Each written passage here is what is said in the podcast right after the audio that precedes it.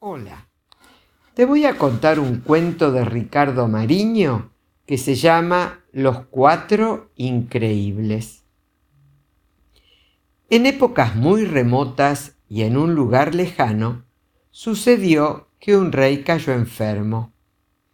Para curarse, los médicos le recomendaron que antes de una semana bebiera agua de la gran cascada, lo único que lo podía sanar de no hacerlo en ese tiempo, aseguraron, irremediablemente moriría. Pero la gran cascada estaba a muchas jornadas de camino a través de las montañas, por senderos inaccesibles para los caballos y las mulas. Solo un corredor superdotado podría llegar hasta allí en tiempo requerido el rey dio a conocer un bando con el que mandaba a llamar a los hombres más rápidos del reino, a quien realizara la hazaña en el menor tiempo le prometía una gran recompensa. Uno de los que leyó el anuncio fue Godofredo el Veloz, y ni bien terminó de leer salió hacia el castillo del rey. En el camino encontró un hombre que estaba de rodillas en el suelo, aplicando su oído a la tierra. Hombre, ¿qué estás haciendo? le preguntó Godofredo. Estoy escuchando el ruido que hace una plantita a punto de nacer. ¿Tan poderoso es tu oído? Ya lo creo. Me llaman todo oídos. Entonces, ¿por qué no vienes conmigo al castillo? El rey está enfermo y nos necesita. Caminaron juntos un rato hasta que se detuvieron ante una mujer que estaba mirando hacia las montañas. ¿Qué estás mirando? le preguntaron. Miro la cúspide de la montaña. Allí hay un águila cuidando su nido. ¿Tan poderosa es tu vista? No es el águila la que me llama la atención, sino uno de sus pichoncitos. Tiene una pequeña mancha blanca en las plumitas que rodean su pico. Increíble. Tendrías que unirte a nosotros. El rey enfermo nos necesita. Me llamo Godofredo el Veloz. Y yo soy todo oídos Acepto. Mi nombre es Telescópica. Anduvieron los tres hasta encontrar un hombre que estaba tirando una piedra. No hay ningún animal por aquí. ¿A qué le estás tirando? le preguntaron. Tiré una piedra para hacerla pegar en la chimenea de mi casa, que está a ochenta cuadras de aquí es para avisarle a mi mujer que empiece a hacer la comida. Es cierto, exclamó telescópica, estoy viendo a la piedra. Se dirige a la chimenea, dio en el blanco, y una mujer se está poniendo un delantal. Me llamo Piedrazo, jamás fallo. Si te unes a nosotros, podrás ayudar al rey, le dijeron.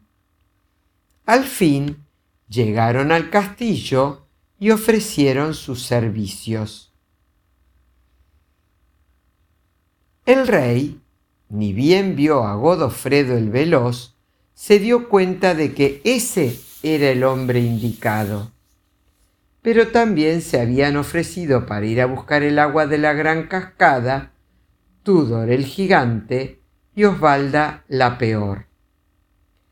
A la madrugada siguiente salieron los tres competidores llevando cántaros para traer agua de la gran cascada. Muy pronto, Godofredo el Veloz aventajó a los otros dos, y en lugar de tardar una semana, fue hasta la cascada en un rato.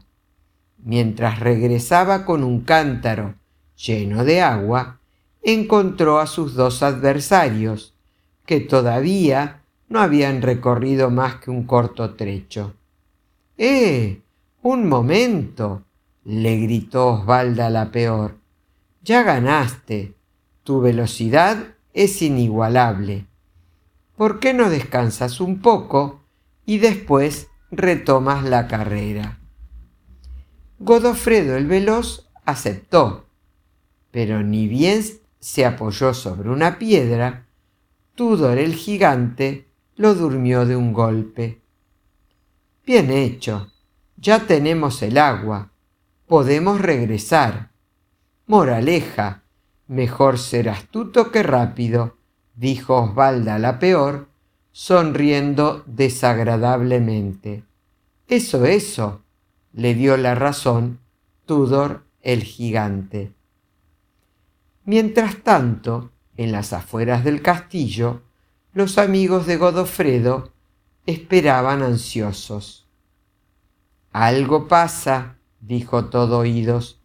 Escucho los pasos del gigante y de Osvalda, pero caminan hacia aquí. Están a unas cien cuadras. Es cierto, ya veo, dijo Telescópica. Esos dos vienen con un cántaro lleno de agua es el cántaro que llevaba Godofredo el Veloz. Y a un poco más allá, a ciento veinte cuadras, está Godofredo. Parece dormido o desmayado. Tiene la cabeza apoyada sobre una piedra. No hay problema, dijo Piedrazo. Consíganme algo para arrojar. Todo oídos se quitó una bota y se la alcanzó. Piedrazo tomó la bota, se arqueó hacia atrás y la lanzó. Justo, exclamó unos minutos después telescópica. La bota pegó contra la piedra y despertó a Godofredo. Se está rascando la cabeza. Ahora parece haber comprendido lo que ocurrió. Ahí sale Godofredo. ¡Uh! Ya alcanzó al gigante y a Osvalda y les arrebató el cántaro. Y viene para acá. Y... ¡Ya llegó! gritaron todos. El rey bebió el agua, se curó y dio una recompensa a Godofredo no era mucho. Los, reyes suelen ser tacaños y creen que la gente queda satisfecha solo por conocerlos. Al menos alcanzó para comprar una nueva bota para todo oídos. Después recordaron que la esposa de Piedrazo tenía lista la comida y se fueron a festejar el haberse encontrado con una buena comilona. Espero que te haya gustado mucho este cuento, que tengas un hermoso día y que Dios te bendiga.